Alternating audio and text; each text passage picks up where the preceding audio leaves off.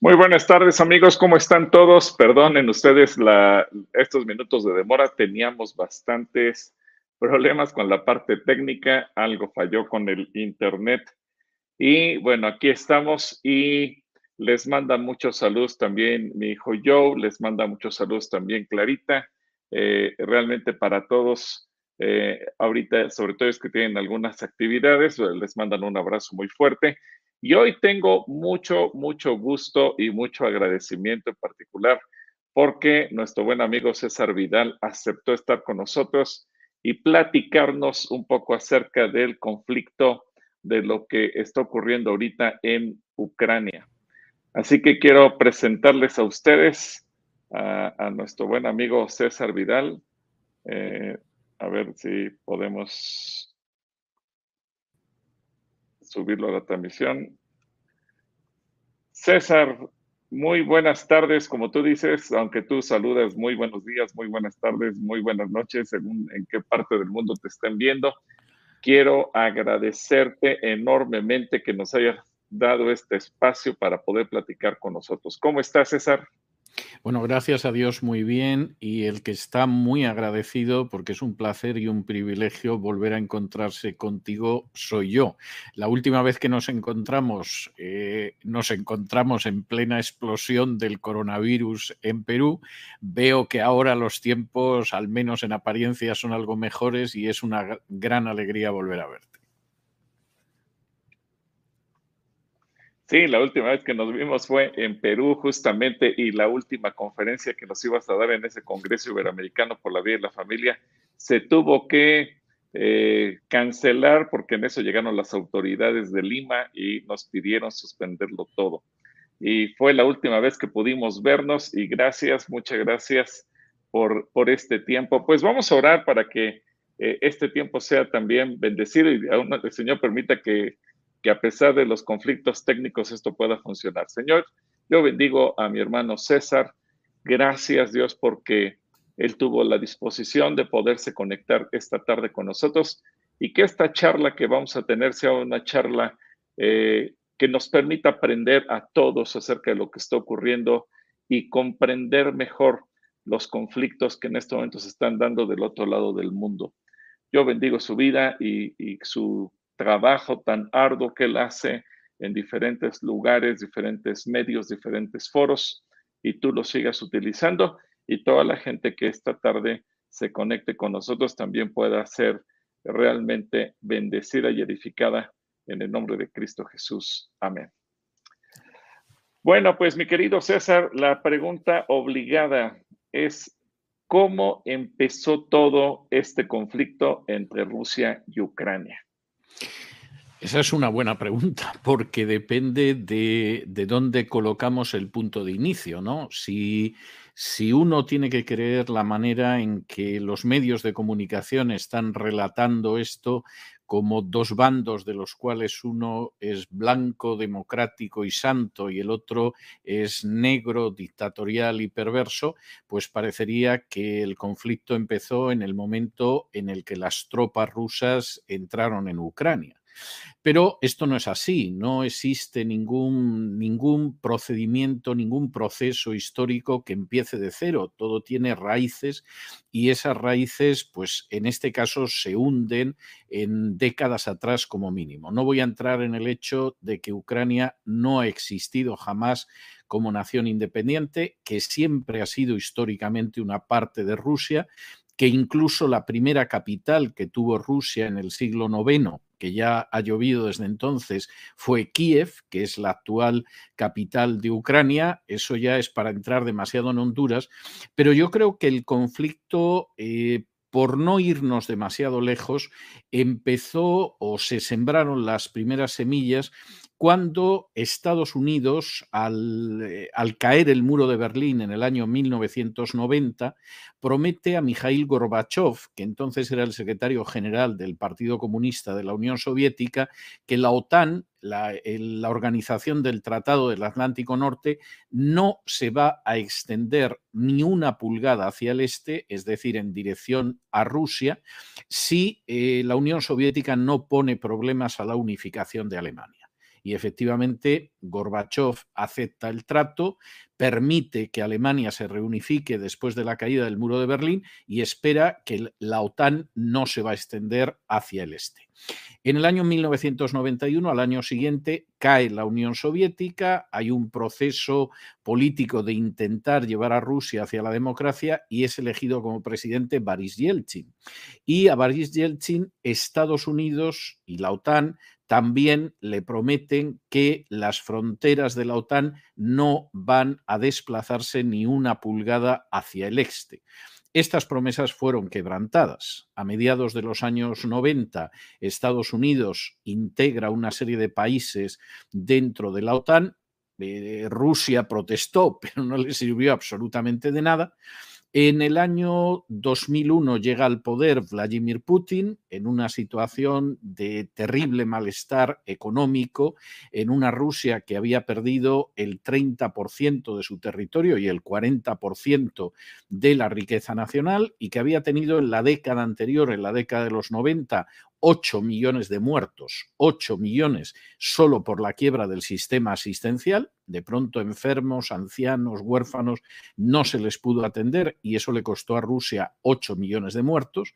Y en ese momento eh, Putin intenta llevarse bien con Occidente inicialmente, pide incluso la entrada en la OTAN, se la niegan y por si esto fuera poco, pues a inicios del siglo XXI ingresan en la OTAN más naciones que van acercando la frontera de la OTAN hacia la frontera rusa.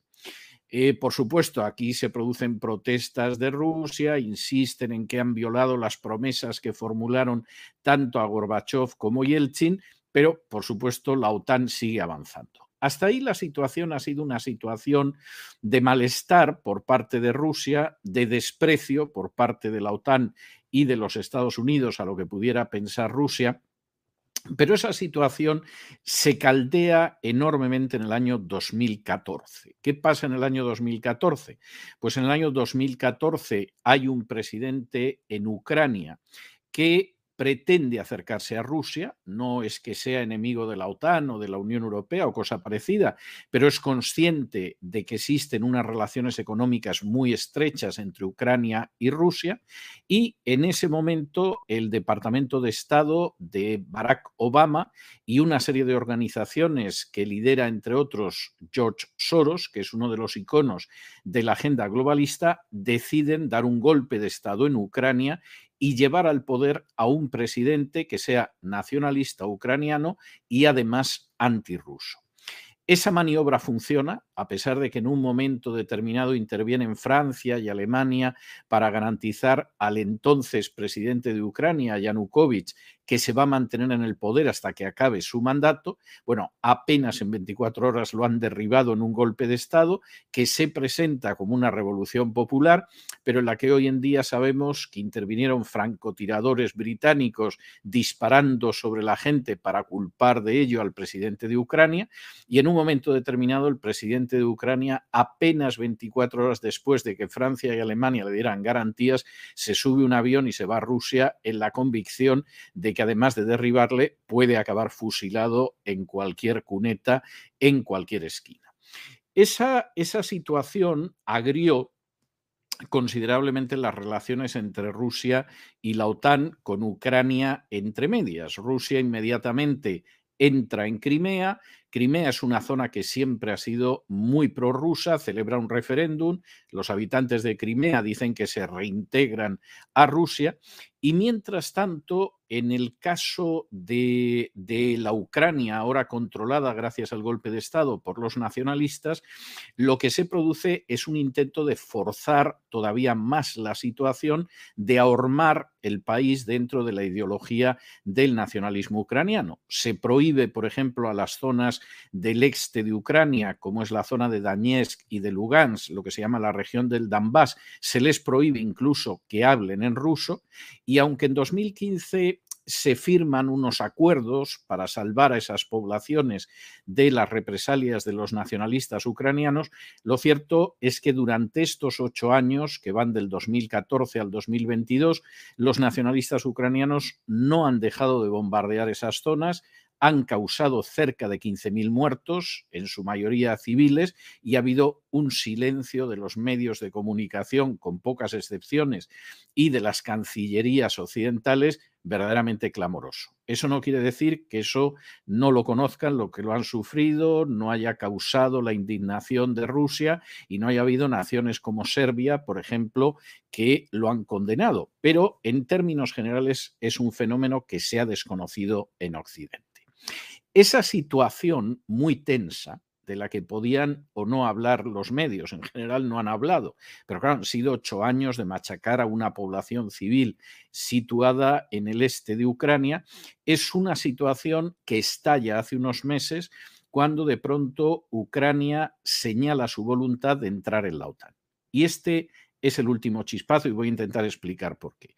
Eh, no hace falta que diga que si México ahora mismo decidiera alojar silos nucleares rusos o chinos, el tiempo que se iba a tomar Estados Unidos para invadir por enésima vez México iba a ser muy breve. Y lo mismo haría con Puerto Rico o con Cuba o con Nicaragua, que cualquier país que lo alojara. Pero en el caso de Rusia hay un elemento de especial gravedad. El mundo en el que nosotros vivimos ha evitado durante décadas una guerra nuclear, no porque los políticos sean buenos, ni benévolos, ni les duela el sufrimiento ajeno, sino porque ha existido un principio que se denomina de mutua destrucción asegurada. La Unión Soviética no podía atacar a los Estados Unidos en la época de la Guerra Fría porque a Estados Unidos le daba tiempo a responder y aniquilar todo lo que pudiera de la Unión Soviética y viceversa. Estados Unidos no se podía permitir atacar a la Unión Soviética porque la Unión Soviética podía responder. Es decir, siempre quedaba tiempo para responder. Si por el contrario Ucrania entraba dentro de la OTAN y se instalaban silos nucleares en su territorio, la OTAN podía bombardear Moscú en cinco minutos y Rusia no tendría la posibilidad de devolver el ataque. Y eso es lo que acaba provocando la última chispa. Es decir, inmediatamente Rusia exige garantías por escrito de que Ucrania no va a entrar en la OTAN. La OTAN dice que no da garantías. Es más, de alguna manera calienta al presidente ucraniano para que se ponga muy digno y finalmente eso acaba provocando una intervención rusa.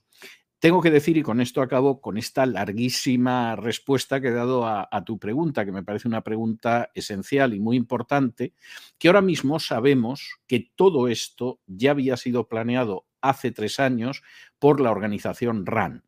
La organización RAN es una organización que mantiene el Pentágono, la Marina y las fuerzas eh, de infantería de los Estados Unidos, del Ejército de Tierra, y ya hace tres años elaboró un documento sobre cómo desestabilizar a Rusia empujándola a una guerra con Ucrania. Y tengo que decir que de los miembros de la organización RAM, por lo menos tres cuartas partes son doctores en su especialidad y dominan muchísimo lo que se llama la mecánica de juegos, que a alguno le puede parecer que esto es muy gracioso y muy divertido, pero la mecánica de juegos indica que yo estudio cómo te puedo estafar vendiéndote un campo y entonces me permite conocer tu psicología. Ya sé yo cómo a Gilberto le voy a dejar sin un peso vendiéndole un terreno que es baldío. Y esto puede sonar a broma, puede sonar a política, a película, pero es así.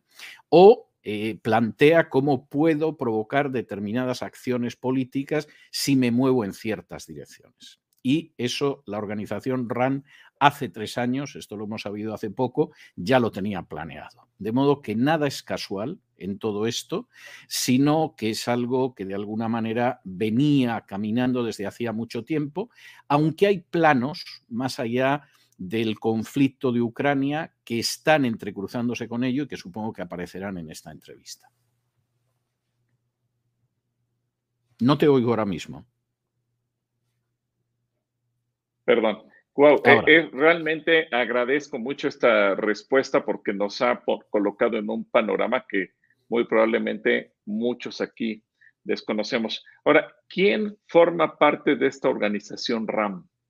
Bueno, vamos a ver, la organización RAN, yo le voy a dedicar mañana el editorial en mi programa de La Voz, o sea que, que esto es enormemente interesante. La organización RAN existe desde los años 40 En Estados Unidos no es desconocida e incluso hay una película eh, de Stanley Kubrick, una película muy... estaba entre la comedia y el drama, que era una película en la cual se narraba cómo de pronto Estados Unidos lanzaba sobre la Unión Soviética unos aviones nucleares y entonces la película tenía como subtítulo en inglés eh, Cómo aprendí a amar la bomba. La película que tenía un cierto tono de comedia, al mismo tiempo expresaba que una guerra nuclear podía producirse por un error. En esta película, que es un clásico del cine. En España la titularon Volamos hacia Moscú, pero el nombre que se le ha dado en otros países hispanos es diverso. En esta película aparecía la organización RAN, solo que la llamaban la organización BLAN. Y había una serie de personajes que aparecían, bueno, el general americano empeñado en bombardear la Unión Soviética nuclearmente, el presidente que no sabe muy bien cómo salir adelante, el científico nazi que ha sido contratado con los americanos, porque para los que no lo sepan, todo el sistema de vuelos espaciales, empezando por la llegada a la Luna, la desarrollaron nazis, que entraron a colaborar con los Estados Unidos. El propio Werner von Braun, que puso un nombre en la Luna, había sido un antiguo oficial de las SS y su pasado se blanqueó porque era el número uno en cohetes. Tanto lo era que él diseñó los cohetes que se lanzaban desde Alemania sobre Londres al final de la Segunda Guerra Mundial. Y por lo tanto, si desarrollaba un poco más la técnica, a lo mejor podía colocar un hombre en la luna y lo hizo. Y esa organización RAN es conocida, fundamentalmente es un gran think tank de cerebros que lleva desde hace décadas planteando las situaciones más diversas. Y la idea de la desestabilización de Rusia no viene de ahora, viene desde hace décadas, aunque el último plan es de hace tres años. Yo he tenido acceso a ese plan, pero no solo lo he tenido yo en los últimos tiempos, y efectivamente plantea que organizar una situación crítica en Ucrania puede llevar a Rusia a responder con una intervención y a partir de ahí intentamos utilizar la intervención para desmoronar totalmente a Rusia con una serie de sanciones económicas. Eh, si tenemos tiempo, intentaré explicar que esas sanciones económicas hay muchos países en este planeta a los que les hace muchísimo más daño que a Rusia y que además son sanciones económicas que causan un daño verdaderamente increíble a la Unión Europea. Hoy, por ejemplo, el ministro de Asuntos Exteriores de Hungría, que forma parte de la OTAN y forma parte de la Unión Europea, ha dicho que no va a respaldar las sanciones. O sea, esto no solo es cosa del presidente de Brasil o el de México. Incluso países de la Unión Europea han dicho que no, porque el daño que usted me hace al dejarme sin gas y sin petróleo es que no me lo puedo permitir para administrar mi país. Y en este sentido, eh, muchas de estas medidas, bueno, pueden incluso tener un efecto retroactivo que acabe con eh, la, hegemonía económica de los Estados Unidos. Aquí estamos ya jugando con un escenario mucho más peligroso y mucho más global que un conflicto armado, por muy trágico que sea ese conflicto en Ucrania. Ahora, e, estas sanciones, ¿por qué bloquean a una parte de los bancos y a otra parte de los bancos rusos la dejan sin sanción aparente? Por ejemplo, hablando del sistema SWIFT. Sí, vamos a ver, por una razón muy sencilla. Eh, la intención de Estados Unidos sería bloquear todo, es decir, vamos a provocar un bloqueo tal a Rusia que la vamos a asfixiar económicamente y se va a venir abajo. Y entonces, siguiendo lo que ha ideado RAN y lo que no ha ideado RAN y han ideado otras entidades, nosotros vamos a colapsar económicamente a Rusia. ¿Cuál es el problema de esto? Hombre, que una cosa es lo que se planea y otra cosa es lo que al final la realidad aguanta. Entonces, aunque la propaganda de la OTAN y la propaganda de la Unión Europea y la propaganda de Estados Unidos te quiere hacer creer que todo el mundo ha decidido sancionar a Rusia, una cosa es que en la Asamblea General de Naciones Unidas tú digas que la invasión es intolerable y otra cosa es que tú estés dispuesto a sancionar a Rusia. Entonces, si tú ahora mismo miras un mapa mundi, miras el planeta, evidentemente Estados Unidos y el Canadá que es el 51 Estado de la Unión, por supuesto aplican esas medidas contra Rusia, entre otras cosas porque si la Unión Europea no recibe el gas ruso, quien les vende el gas es Estados Unidos, con un 40% de sobreprecio, es decir, no es una gran oferta. No están vendiendo el gas al mismo precio que Rusia. Te cobro un 40% más. Pero claro, en el caso, eh, los únicos países que se suman a esto son los de la Unión Europea, pero con matices. Es decir, a mí no me pida que yo sancione a Rusia para que no me llegue el gas y el petróleo porque lo necesito, o yo puedo aceptar sancionar a este banco ruso o a este otro, pero no voy a sancionar a todos porque yo tengo que hacer los pagos del gas y del petróleo que Rusia no ha dejado en ningún momento de enviar hacia la Unión Europea. Y, hombre, no puedo llevar un maletín con fajos de euros o de dólares al consulado ruso. Esto lo tengo que pagar a través de banco. Y entonces la Unión Europea puede protestar mucho, puede hacer lo que quiera, pero ha arrastrado mucho los pies en el tema de las sanciones y hay países que no las están aplicando.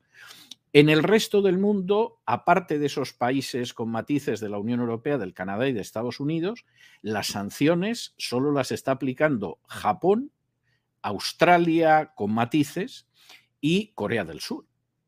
Y claro, cuando uno ve el resto del mapa, uno se encuentra que al sur del Río Grande nadie quiere aplicar esas sanciones. Algunos no dicen nada, es decir, se colocan de lado, no las aplican y no dicen nada, otros con más valor, porque son naciones importantes de Hispanoamérica, como es el caso de México, como es el caso de Argentina, como es el caso de Brasil. Estamos hablando del trío de cabeza en Hispanoamérica, dicen que ellos no aplican las sanciones, porque no pueden asumir un coste sobre su política que haría un daño inmenso a las poblaciones de sus países. Pero Hispanoamérica en bloque no va a aplicar las sanciones. En Asia, en bloque no las va a aplicar nadie, salvo el Japón y Corea del Sur. China ha dicho que no las aplica, por supuesto, pero India, que va camino de convertirse en la tercera economía del mundo, tampoco las aplica y lo ha dicho claramente y lo dijo el Pakistán también. Y en África no las aplica nadie. Entonces, hace apenas 48 horas, el Ministerio de Asuntos Exteriores de China sacaba en Twitter una foto donde decía cuando todo el mundo está contra alguien según Estados Unidos. Y entonces venía un mapa del mundo donde se veía Canadá y Estados Unidos, la Unión Europea y Australia. Y el resto había desaparecido, era como un océano. Y aunque aquí hay una burla, hay una chacota acerca de lo que dice la propaganda de Estados Unidos, es verdad, es que lo que sucede es que la inmensa mayoría del mundo no aplica esas sanciones. Esto tiene una consecuencia eh, que puede ser muy grave para los Estados Unidos. Voy a intentar explicarlo con mucha brevedad para que la gente lo entienda. En contra de lo que se suele pensar, la hegemonía de Estados Unidos, el poderío de Estados Unidos, no viene fundamentalmente de su poderío militar. Su poderío militar le permite invadir países como Afganistán y perder la guerra. Y además que el 53% del dinero que pagamos los contribuyentes americanos se vaya a gasto militar. Pero no es la base de la hegemonía. La base de la hegemonía de Estados Unidos, y por supuesto los medios de comunicación sobre esto no suelen decir nada a la gente, es el dólar como moneda de intercambio universal. En, a mediados del año 1944, en un hotel de una localidad de New Hampshire que se llama Bretton Woods, se reunieron los 40 aliados que combatían contra Alemania y el Japón para diseñar el orden financiero, el orden económico posterior a la Segunda Guerra Mundial, que no estaba acabada, pero con los soviéticos ya en Polonia y apenas unos días antes los americanos y los británicos habían desembarcado en Francia, pues era obvio que aquello no iba a durar mucho. En esa reunión, donde ya te puedes imaginar que ahí eran importantes Estados Unidos, Gran Bretaña y Francia y los otros treinta y tantos, pues estaban de mariachis, en esa reunión Estados Unidos impone que la única moneda de intercambio eh, de tráfico en todo el planeta sea el dólar. Gran Bretaña intenta que sea una canasta de monedas y esté también su libra esterlina, no lo consigue. Y Rusia, la Unión Soviética, acepta el dólar siempre que el dólar tenga un respaldo en oro. Es decir, no tenemos ningún problema en aceptar el dólar, pero suponiendo que haya un oro, un oro que respalde el dólar. ¿Qué significa esto? Dirá la gente. Bueno, ¿y qué más da que compremos en pesos, compremos en dólares o compremos en francos suizos? Significa mucho. Porque al realizarse todas las transacciones internacionales en dólares, finalmente la deuda de Estados Unidos la pagan todos los países, no Estados Unidos. Es decir, al final, en cualquier país del mundo, el dinero acaba en Estados Unidos, que es la única moneda que te aceptan en todo el mundo para comprar cualquier cosa porque Estados Unidos desde 1944 se ha ocupado de que no haya otra moneda. Esto significa que Estados Unidos tiene una deuda nacional que si la tuviera México, a México ya lo habría intervenido el Fondo Monetario Internacional y lo estaría sometiendo a unas medidas económicas verdaderamente terribles, pavorosas. Pero como la deuda no la tiene México, ni la tiene Suecia, ni la tiene Italia, ni la tiene la Argentina, sino que la tiene Estados Unidos. Y la moneda americana es la única moneda de intercambio internacional, se permiten esa deuda y se permiten un déficit que no se puede permitir nadie porque al final esa deuda la paga el resto del mundo. Hasta ahí ese es el sistema. ¿Qué tiene que ver esto con toda la historia de Ucrania? Tiene mucho que ver, porque en el momento en el que tú decides echar fuera del área del dólar a Rusia, y dices, ala, te voy a aislar y te quedas ahí en un rincón del patio y no puedes jugar a la pelota con los otros niños, de pronto hay otros niños en el patio que dicen, no, pero nosotros sí queremos jugar a la pelota con él. Y además no vamos a jugar con tu pelota, que es el dólar, vamos a jugar con la nuestra.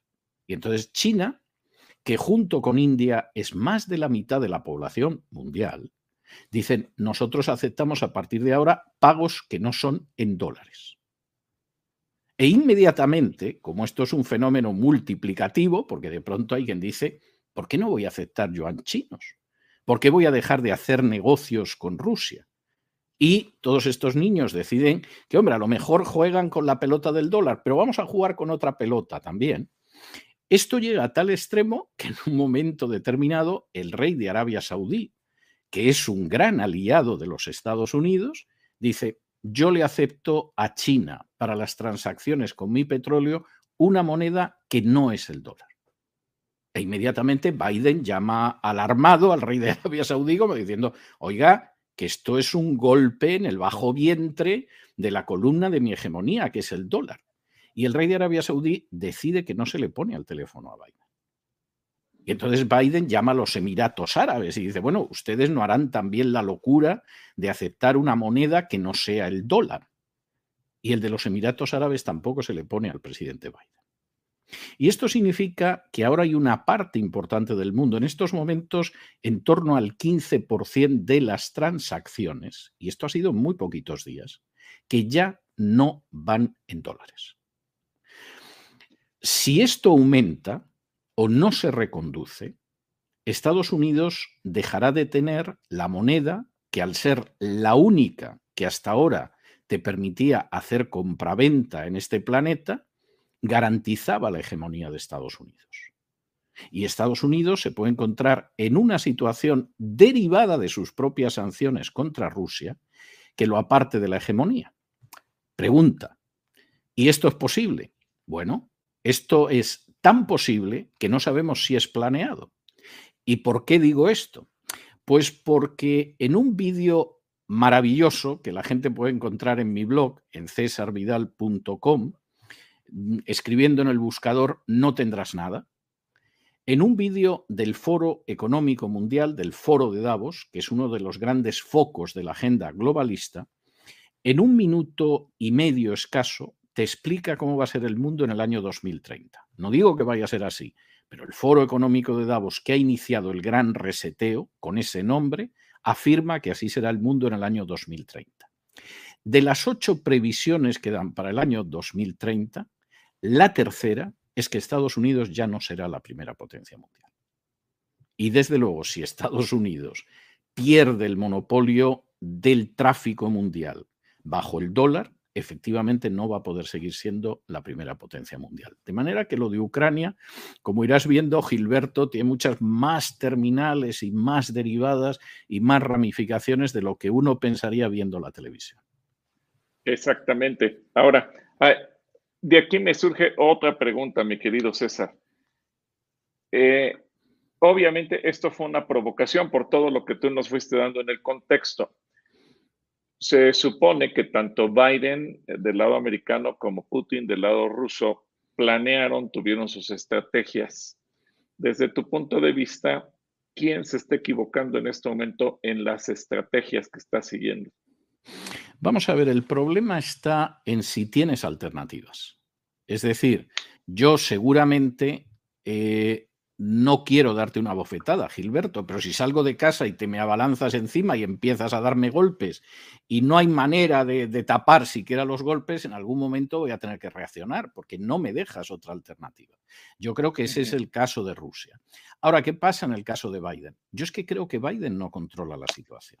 Y, y te voy a dar algunas anécdotas para que lo veas. Un señor que está ante el Congreso y que dice que Putin no va a ganar jamás los corazones y las almas de los iraníes, que se supone que iba a decir los ucranianos, que en una entrevista de televisión pocos días después dice que Putin por primera vez desde la Segunda Guerra Mundial ha invadido Rusia, con lo cual el periodista no sabe hacia dónde mirar, y que apenas unas horas después tiene un acto político y cuando baja del atril no sabía hacia dónde ir. Es decir, se queda parado y empieza a mirar a la izquierda y a la derecha como diciendo, ¿dónde estoy? Y como estas te podría contar muchas, porque esto sucede casi a diario con Biden. Cuesta mucho creer que tiene sus facultades mentales mínimamente aceptables. De hecho, Hace cosa de una semana, el médico personal de Barack Obama se le ocurrió decir en público que había que destituir a Biden porque tiene muy disminuidas sus capacidades mentales y una persona así no puede ser presidente de los Estados Unidos. ¿Quién está moviendo la agenda de Biden? Bueno, es, es obvio que la agenda de Biden la mueve aquellos que impulsan la agenda globalista. Y efectivamente, esos que impulsan la agenda globalista son los mismos que en un momento determinado en México están impulsando, por ejemplo, las leyes de aborto o las leyes de ideología de género, o que están deseando que todos los países al sur del Río Grande dejen de ser naciones libres, independientes y soberanas y se conviertan pues en simples colonias.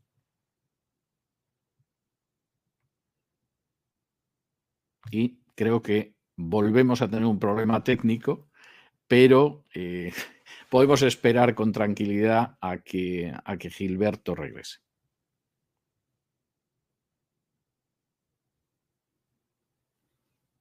Estas cosas suceden, o sea, no debe nadie de alarmarse. Yo tengo este tipo de entrevistas eh, casi todos los días y es muy común que, surja en algún momento un problema técnico y teniendo en cuenta que nos comunicamos a miles o decenas de miles de kilómetros de distancia, es algo absolutamente natural. Vamos a ver si regresa la conexión y podemos continuar.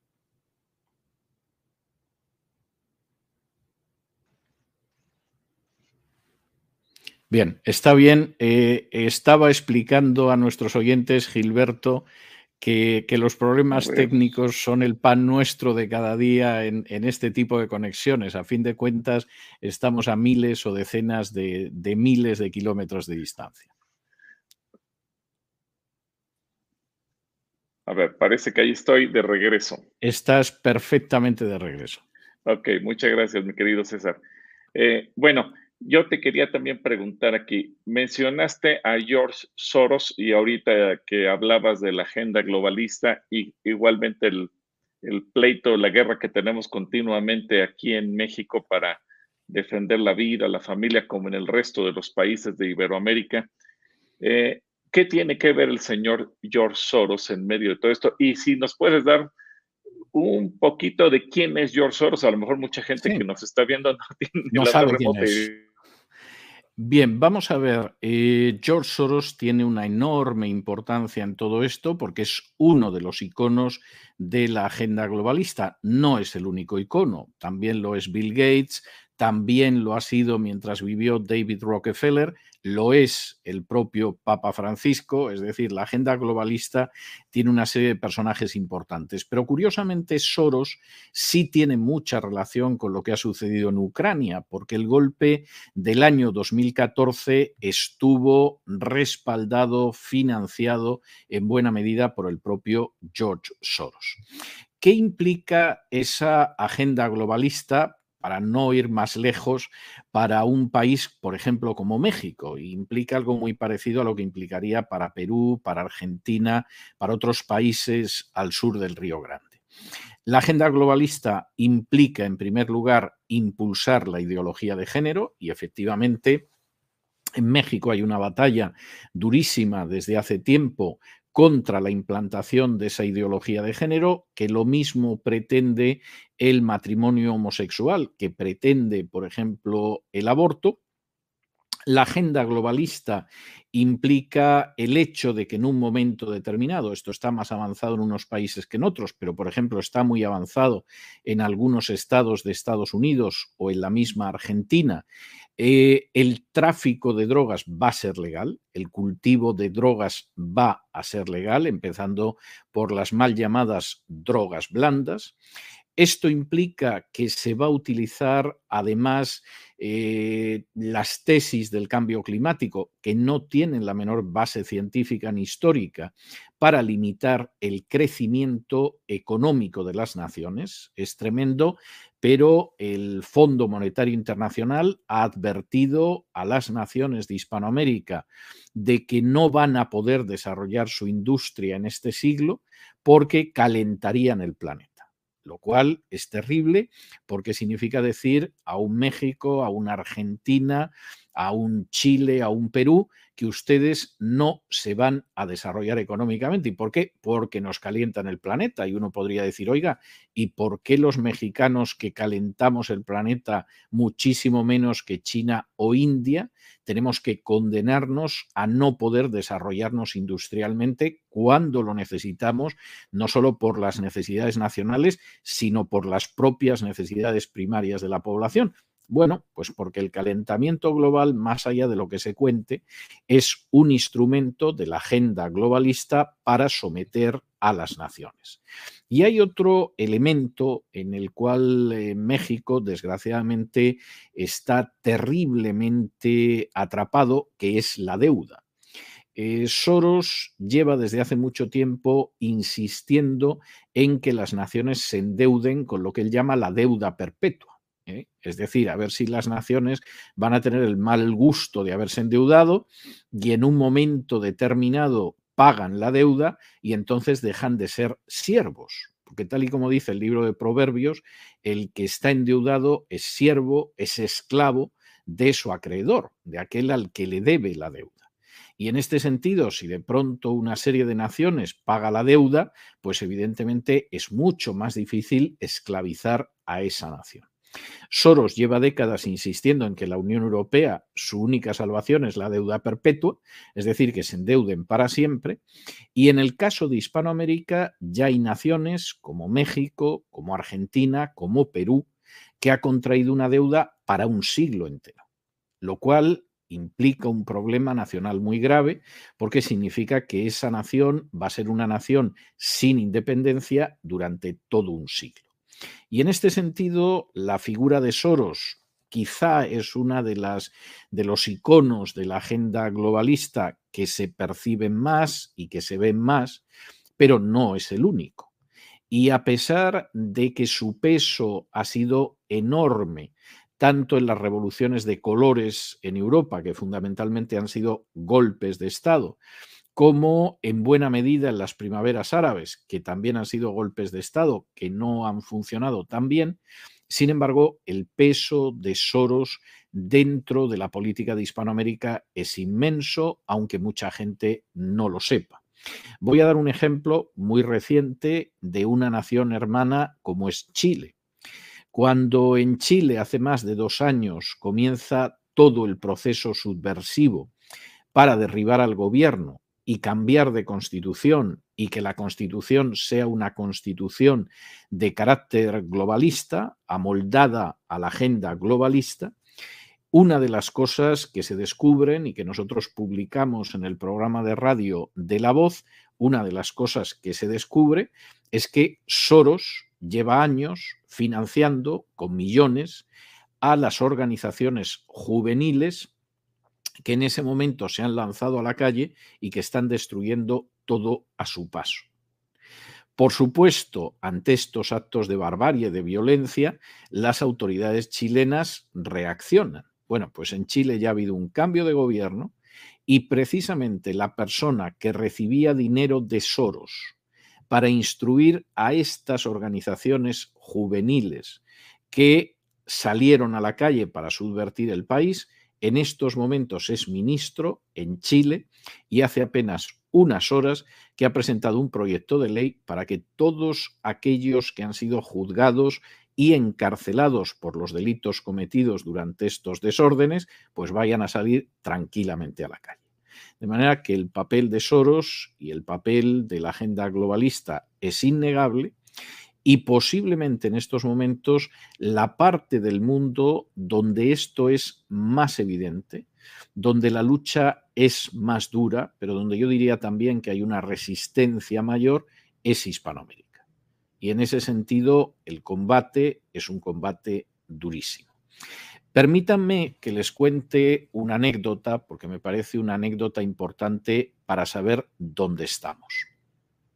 Hace tres años, es decir, muy pocos meses antes de que comenzara la crisis del coronavirus, tuvo lugar en Bogotá, en Colombia, una reunión de lo que eran las organizaciones eh, gays, las organizaciones homosexuales de toda Hispanoamérica, en el sentido de poder estudiar cómo iba avanzando la ideología de género y la agenda globalista.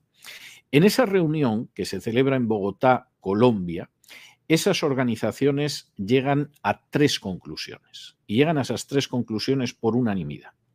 Primera conclusión, la agenda globalista y la ideología de género está detenida, está paralizada, está parada en Hispanoamérica. Tendríamos que haber alcanzado todos los objetivos hace ya tiempo, pero hay una resistencia fuerte en México, hay una resistencia fuerte en el Perú, hay una resistencia eh, fuerte en Colombia y la agenda no ha conseguido avanzar. Es verdad que en Argentina ya existe el matrimonio homosexual, pero eh, realmente estamos paralizados.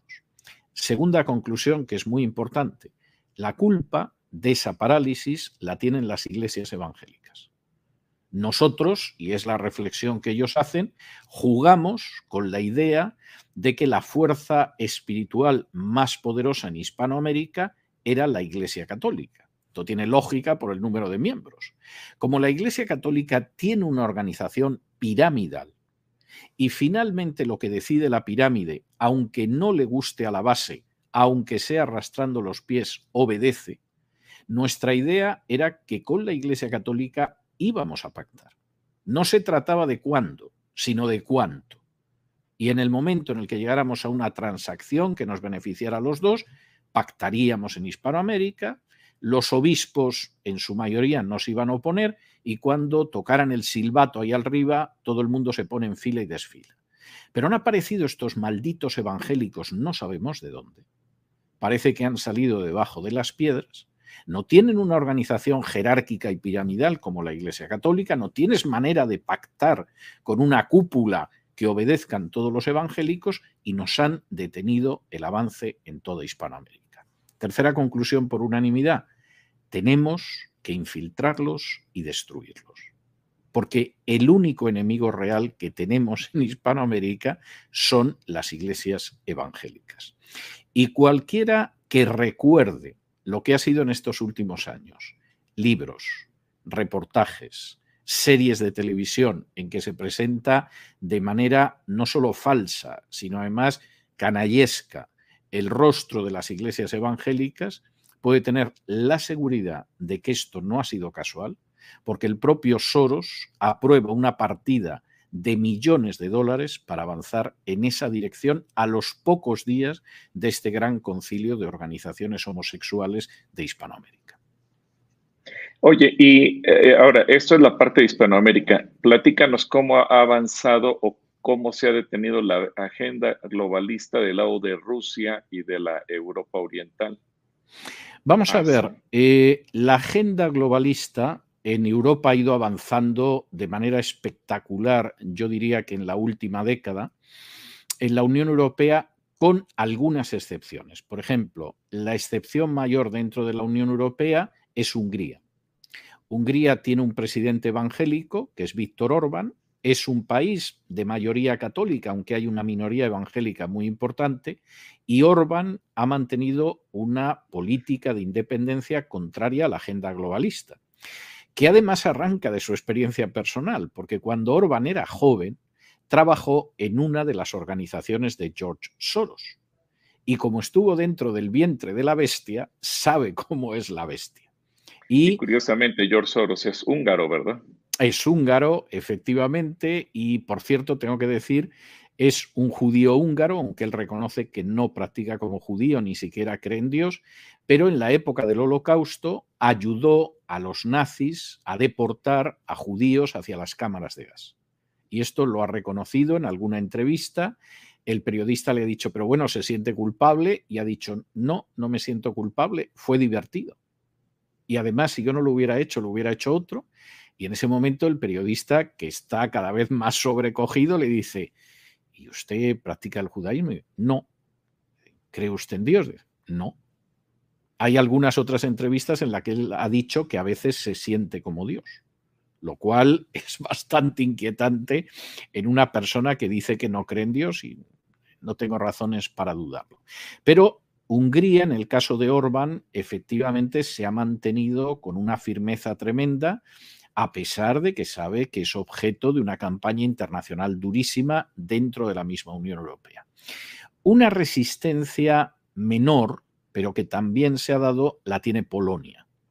Eh, Polonia, sobre todo, se ha enfrentado con el matrimonio homosexual, pero Polonia tiene una ley de aborto desde hace mucho tiempo y en ese sentido no la ha derogado, no la ha suavizado, sigue existiendo la ley de aborto en Polonia y, eso no se ha modificado. Pero sin embargo, en el tema del adoctrinamiento homosexual, del matrimonio homosexual, sí ha planteado posturas más firmes y ahí se acaba la Unión Europea en cuanto a resistencia. El resto de la Unión Europea realmente ha ido avanzando en la última década de una manera trágica. Rusia. Rusia es absolutamente antiagenda globalista, pero de una manera, yo diría que encarnizada, hace muy pocos años, hará cosa de tres o cuatro años, declaró fuera de la ley a las organizaciones de George Soros como organizaciones subversivas en Rusia y, por supuesto, ha ido aprobando leyes que impedían el avance de la ideología de género. Entonces, por ejemplo, eh, hace no muchos años, a la cosa de seis, siete años, Putin impulsó una ley que aprobó la Duma, el Parlamento ruso, que impide hacer proselitismo en las escuelas de la ideología de género. Hay una entrevista muy interesante del director de cine Oliver Stone, eh, que son cuatro horas de entrevistas con Putin, muy, muy interesantes, y hay un momento que le pregunta por su actitud hacia la homosexualidad. Y entonces Putin le dice, mire usted, a diferencia de lo que ha pasado en otras épocas, en Rusia no es ilegal ser homosexual. Hay actores, hay artistas que se sabe que son homosexuales, nadie les molesta y pueden vivir su vida con total libertad. Es más, cualquier persona que llegue a los 18 años, que es la mayoría de edad, y decida vivir como homosexual, no tenemos nada en contra de eso. Pero lo que no podemos tolerar, porque sabemos que la base de la sociedad es la familia, es que a los niños se les adoctrine para que sean homosexuales. Y eso está fuera de la ley en Rusia.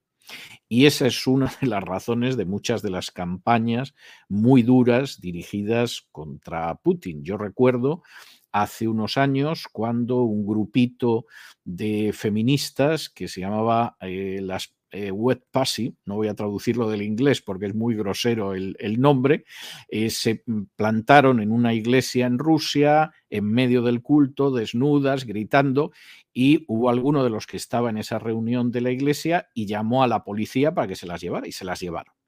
Y aquí en Estados Unidos, yo estaba en Estados Unidos, organizaron una campaña convirtiéndolas en luchadoras por la libertad y los derechos de los homosexuales a las que perseguía un dictador como Putin. Bueno, al final Rusia decidió que las enviaba a Estados Unidos y ni las juzgaba. Y a la salida del avión, quien las estaba esperando era Hillary Clinton para felicitarlas por su labor en pro de la libertad. Entonces, en el caso de Rusia es muy claro. El caso de China también. ¿Por qué? Porque ellos están convencidos de que la ideología de género es un veneno fabricado. Es decir, no es como esos venenos que te encuentras en la naturaleza y de pronto te rozas con una planta y te envenenas. No, no, este es un veneno elaborado. Yo he hablado con algunos chinos sobre el tema y ellos me suelen establecer una comparación entre lo que fue la guerra del opio, las dos guerras del opio a mediados del siglo XIX y la ideología de género. Y entonces ellos dicen, vamos a ver, cuando los ingleses quisieron meter la droga en China, intentamos combatirlos, pero como tenían una flota y un ejército mucho más poderoso que el chino, al final nos metieron el veneno de la droga en China. Ahora mismo nos quieren meter el veneno de la ideología de género en China, pero China ahora es mucho más poderosa y no lo va a consentir. Y en ese sentido tienen una idea muy clara. En el resto de Asia yo diría que la idea de avanzar con la ideología de género eh, se ve muy lejana en el horizonte. Es decir, aunque hay intentos y se gasta dinero, son sociedades donde la familia todavía es muy apreciada socialmente. Hay una convicción de que la sociedad no se aguanta sin la familia. Y en el caso de África ha habido resistencias muy fuertes. Yo recuerdo la visita que hizo el presidente Obama a Kenia, supuestamente para encontrar sus raíces africanas, y lo primero que le dijo en ese momento el presidente de Kenia, que fue a recibirlo al aeropuerto, fue, presidente Obama, deje usted de presionarnos con la ideología de género, porque Kenia es una nación que cree en la familia y no lo vamos a aceptar. Y en ese sentido, esto, aunque sea de rebote, es un triste rebote, ha convertido a Hispanoamérica en el principal teatro de operaciones de imposición de la ideología de género. Porque en el caso de Europa, prácticamente la Unión Europea está vencida, salvo alguna excepción como Hungría y en cierta medida Polonia, y por el contrario, bueno, África, el mundo islámico y Asia evidentemente no están nada inclinados a inclinar la cabeza en este sentido y lo que queda pues es la ofensiva terrible que desde hace años se está librando en Hispanoamérica.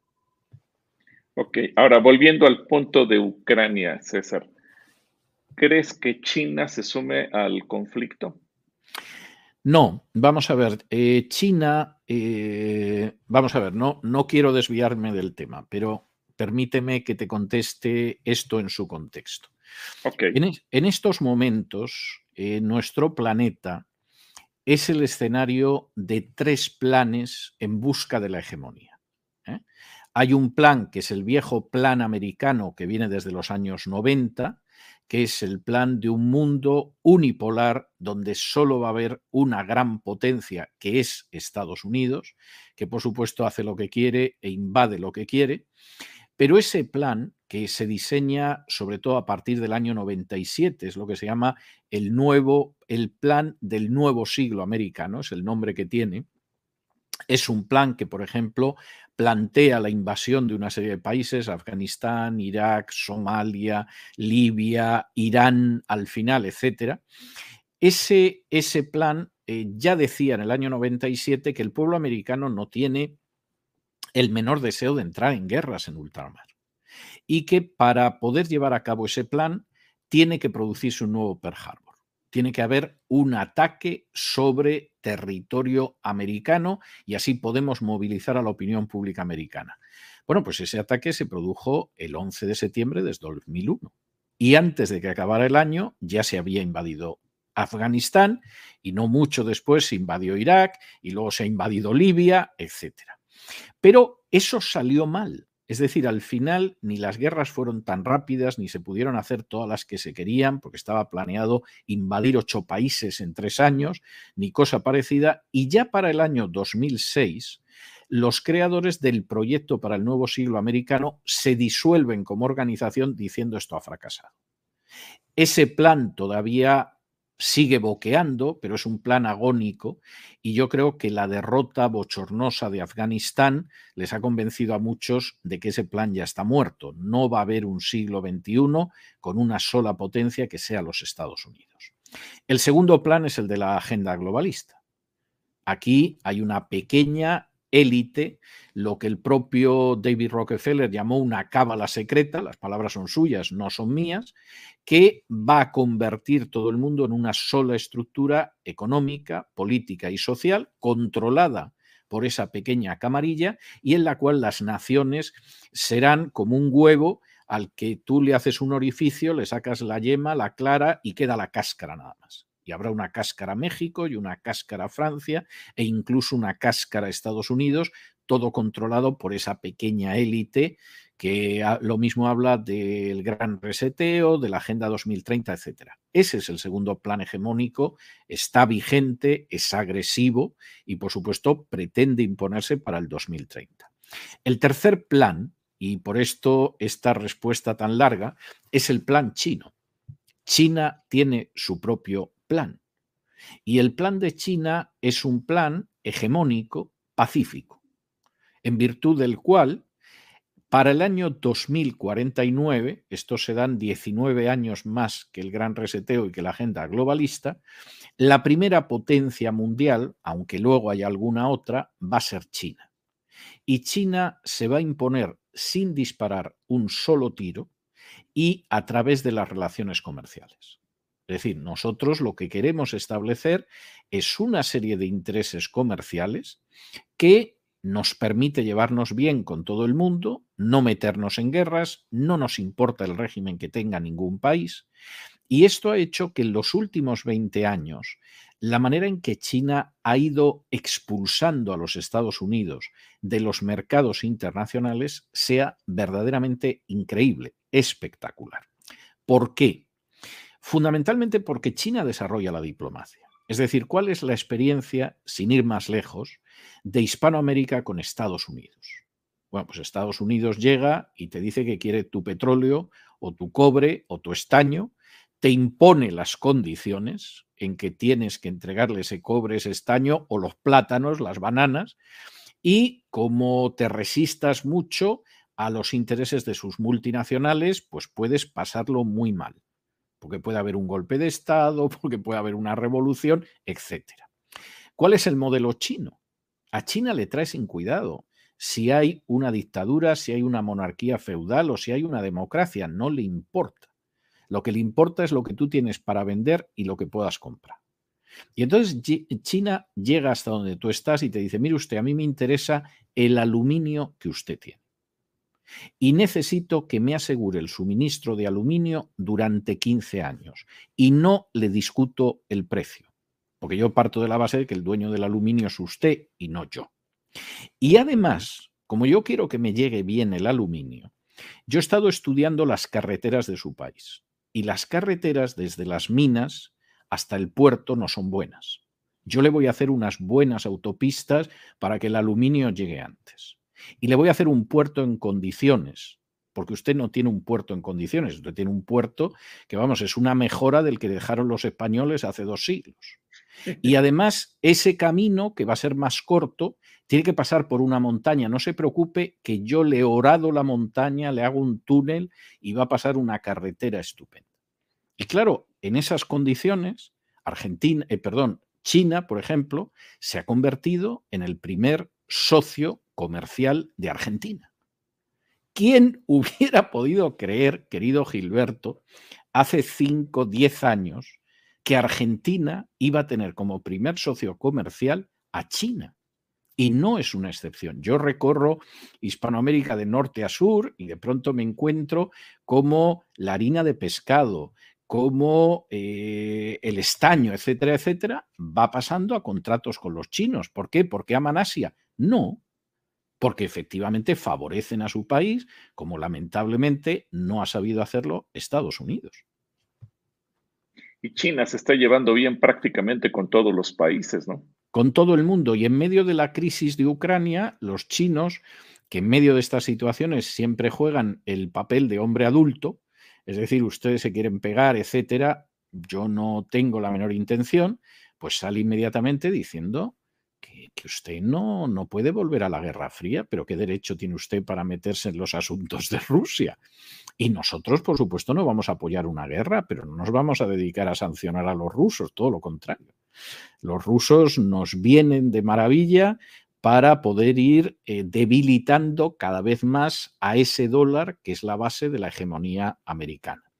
Y aquí entra en juego otro, lo que para mí es el gran error estratégico de los Estados Unidos en los últimos 30 años, un error que yo creo que nace de la soberbia. La soberbia lamentablemente ciega a los seres humanos, pero muchas veces a los gobiernos de las naciones, que es pensar que efectivamente van a ser la primera potencia y que no hay nadie enfrente que pueda rivalizar con Estados Unidos. Y ahí hay una convicción que cuando uno lee el texto del nuevo siglo americano dices, esta gente se ha vuelto loca. O sea, esto es una locura. Y ahí Estados Unidos rompe una jugada eh, diplomática magistral que fue cuando a inicios de los años 70 el presidente Nixon consiguió separar a China de la Unión Soviética. Y se acerca más al débil para debilitar al más fuerte. Lo inteligente por parte de Estados Unidos es que en los años 90 hubiera convertido a Rusia en un aliado precisamente para evitar el crecimiento de China. Pero primero, no tuvo ni esa generosidad ni esa inteligencia. Y sobre todo fue muy miope, y yo no descartaría que incluso hubieran unas gotas de racismo ahí, como para pensar que China iba a llegar a lo que ha llegado. Van a llegar esos si son orientales y amarillos. Bueno, pues los amarillos te han ido desplazando del mercado internacional, pero a una velocidad verdaderamente vertiginosa. Y esa es la situación en la que nos encontramos. Y China posiblemente va a ser la gran ganadora de la crisis de Ucrania, porque queda como la potencia que no es agresiva, que no sanciona a nadie, que se lleva bien con todo el mundo, que tiene relaciones económicas que benefician a las dos partes y que además no tiene ningún problema con ningún régimen porque considera, y ahí aplicaría la famosa doctrina Estrada, o la visión de la paz de Westfalia de 1648, que durante siglos rigió la política europea, que a mí tu régimen no me importa. Es decir, si tú me agredes, me defenderé. Pero como un país se quiera gobernar o el régimen que tenga un país, a mí me trae sin cuidado. Yo lo que quiero es tener buenas relaciones con ese país y nada más. Ok. Bueno, podríamos platicar por horas con, César. A ver, una pregunta solamente que eh, tenemos aquí de parte de Mauricio de la Cruz, por lo que el doctor Vidal dijo en una reciente entrevista sobre los neonazis en Ucrania. ¿Cree que en un futuro pueda resurgir el partido nazi y comenzar con más intensidad el antisemitismo? Bueno, vamos a ver, eh, esta gente no es que sean neonazis, son nazis secas. Eh, vamos a ver la historia del nacionalismo ucraniano, que ahora nos presentan como grandes defensores de la libertad. La historia del nacionalismo ucraniano es una historia de colaboración con el nazismo alemán.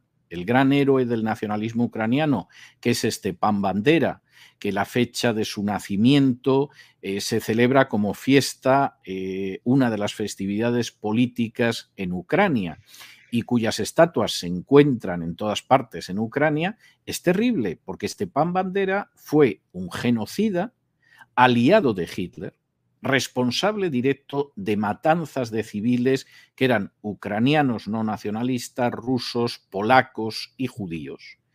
Esos ucranianos nacionalistas durante la Segunda Guerra Mundial formaron dos divisiones de las SS, Las SS eran alemanes, pero había también SS de, otros, de otras naciones. Los ucranianos contribuyeron con dos divisiones y las SS, que utilizaron a los ucranianos como guardianes en los campos de exterminio de la solución Reinhardt, consideraban que los más duros, incluso más duros que ellos, eran los nacionalistas ucranianos. De manera que aquí hay todo un pasado terrible que eh, se sigue adorando hoy en día, considerando que Stepan Bandera pues, era un personaje maravilloso cuando era un asesino en masa y era un genocida. Uno podría pensar, bueno, pero asesinos hay en todas las historias, sí, no cabe la menor duda, pero es que en Ucrania se considera que es un héroe nacional y lo peor es que Ucrania tiene unidades confesamente nazis, no como milicias que puedan existir, porque en un momento determinado milicias irregulares que sean nazis o supremacistas blancos o cualquier cosa pueden existir en cualquier país del mundo. No, aquí estamos hablando de unidades que forman parte de las Fuerzas Armadas de las tropas ucranianas, como es el caso del batallón Azov. El batallón Azov es una unidad totalmente nazi. En estos momentos son los que están combatiendo a los rusos en Mariupol, por cierto, utilizando como escudos humanos a civiles, y a esa unidad la entrenaron en su momento militares de Estados Unidos. En un momento determinado, el propio Congreso americano acabó aprobando una resolución para no darle más dinero al batallón Azov, porque eran judíos, eh, perdón, porque eran nazis, y no se podía negar, y supongo que ahí el lobby judío tendría un peso. Y lamentablemente en estos momentos, entre las fuerzas que entrena y arma el ejército español en Ucrania, está el batallón Azov. Claro, esto es algo verdaderamente inquietante, porque las fotografías de esta gente levantando el brazo con la esvástica colgada del cuello, etcétera, etcétera, es que no ofrece duda alguna. Las mismas banderas del batallón Azov llevan una esvástica apenas oculta. Algunas de ellas son banderas del nazismo directamente. De modo que hay nazis, lamentablemente, y por mucho que se quiera ocultar, eso es innegable. Segunda cuestión, eh, ¿va a haber un crecimiento del antisemitismo? Vamos a ver, el antisemitismo no desapareció nunca de Ucrania. Hace dos o tres semanas me entrevistaba un rabino de Estados Unidos y en un momento determinado de la entrevista me preguntó por los nazis. Y me dice, porque es que, claro, nosotros tenemos una experiencia histórica de Ucrania terrible porque Ucrania siempre ha sido una zona de enorme antisemitismo. Mis abuelos, el rabino era ya muy mayor, o sea que me imagino los abuelos pues seguramente debieron de ser los años 30, una cosa así. Dice, mis abuelos salieron de allí en su momento, porque el antisemitismo era algo que venía de antes de la Unión Soviética y venía de la época del Imperio Ruso, etc. Dice, claro, la verdad es que uno no puede evitar sentir prevención. Yo creo que en estos momentos hay indicios de que se va a producir un reverdecer del antisemitismo, de maneras distintas, en distintos países, pero yo creo que hay algunos indicios en ese sentido. Y amigos muy cercanos a mí que son judíos comparten ese temor. Es decir, ven esos indicios de manera distinta según el país, pero ven esos indicios. Y por cierto, ven con mucha inquietud lo que está pasando en Ucrania. Wow. Pues César, yo valoro muchísimo, aprecio muchísimo tu tiempo, tu amistad, el, hecho de que te, te, tomes este tiempo para poder platicar con nosotros sobre este conflicto, que creo que en México quizás tenemos una información muy sesgada, no, no alcanzamos a ver todo. Y, creo que era muy importante todo lo que tú nos has compartido. Como lo dice por aquí algunos de los comentarios que nos hicieron eh, llegar, realmente tiene muchas eh, aristas este problema. Es cierto. Eh, no, no se puede ver solamente quiénes son los buenos y quiénes son los malos, y, sino que realmente uno tiene que entender lo que está pasando lo que hay detrás, todos los intereses que están en juego. Y, pues yo quisiera que nos dieras una última recomendación, porque hay gente que nos pregunta cómo orar en ese sentido. ¿qué, ¿Qué nos recomiendas a nosotros como cristianos hacer en este momento, mi querido César? Mira, yo creo que hay dos cuestiones que, son importantes, ¿no? Eh, por supuesto, es muy importante estar informado, porque ya te puedes imaginar que si al sur del río Bravo la cosa la presentan en blanco y negro, imagínate aquí al norte del río Bravo lo que es. O sea, el negro es negro negrísimo y el blanco es blanco esplendoroso, como, como te puedes imaginar. O sea, con seguridad todavía es peor que, que, al sur del Río Grande. Y hay que mantenerse informado y esto me parece importante. Hay dos documentales en cesarvidal.tv sobre Ucrania que eh, en su día dirigió y, y produjo Oliver Stone, el director americano que ha ganado varios Oscars, y que yo creo que como una introducción a las raíces del conflicto, a la historia seguramente son insuperables. Y eso se pueden seguir en cesarvidal.tv, que es mi canal de televisión, y ese es un elemento importante de información. Esto me parece claro. Ahora, junto con eso, eh, yo creo que nosotros tenemos que tener claras otras dos cosas. Primero, Dios es soberano. Es decir, después de escuchar una conversación como esta, bueno, el problema no está solo en Ucrania entre rusos y nacionalistas ucranianos. O sea, esto me pilla la pedrada aunque viva en Guadalajara, ¿no? Y, esto es más inquietante de lo que parecería. Bueno, yo creo que lo que tenemos que tener claro es que, como dice el libro de Daniel en su capítulo 2, al final quien pone y quita reyes, quien cambia las eras y las épocas, es Dios. Es decir, los seres humanos pensarán que son ellos los que empujan el carro de la historia o los que pilotan el tren de la historia. No es cierto. Es Dios el que pone y quita reyes, el que cambia las eras y las épocas, y como dice Daniel, además aquel que disipa las tinieblas y con el que está la luz y la sabiduría. Y eso es algo a lo que tenemos que aferrarnos. Es decir, este no es un mundo loco donde no sabemos dónde nos van a llevar unos viejos malvados y seniles como Soros y como otros. No, este es un mundo donde efectivamente la soberanía de Dios actúa y como dice Pablo en Romanos 8, todo lo que sucede es para bien de aquellos que son hijos de Dios. Ese es un elemento que me parece muy importante. Y el segundo elemento es que sepamos dar un testimonio de paz y un testimonio de amor, pero no sesgado. Es decir, a mí me da mucha tristeza que de pronto las iglesias piensen que solo hay muertos y refugiados en Ucrania. Hay mucha gente que con el estallido este son de Ucrania y han ido a refugiarse a Rusia. No se les ha ocurrido irse a Polonia o a Alemania. Y eh, cuando de pronto alguien empieza a hablar como si en Ucrania hubiera un gran avivamiento evangélico, eso no es verdad de entrada. Pero es que en Rusia hay el doble de evangélicos que en Ucrania. Y nosotros tenemos que recordar que no oramos de manera partidista. Es decir, para nosotros un muerto, un herido, un huérfano, una viuda, un mutilado, nos da igual su color de piel, nos da igual si es un hombre o es una mujer. Nos da igual el pasaporte que tenga. Porque nosotros ejercemos el amor y la compasión no de manera partidista, no de manera nacionalista, sino de la misma manera que lo hacía Jesús, que podía atender a un opresor centurión romano o a una pagana sirofenicia y al mismo tiempo atender a la hija del principal de la sinagoga. Y esto es algo que nosotros tenemos que tener en mente, que no, no podemos adoptar un partido y más en un conflicto tan sumamente turbio, donde se ocultan tantas cosas, donde la propaganda es claramente muy falsa.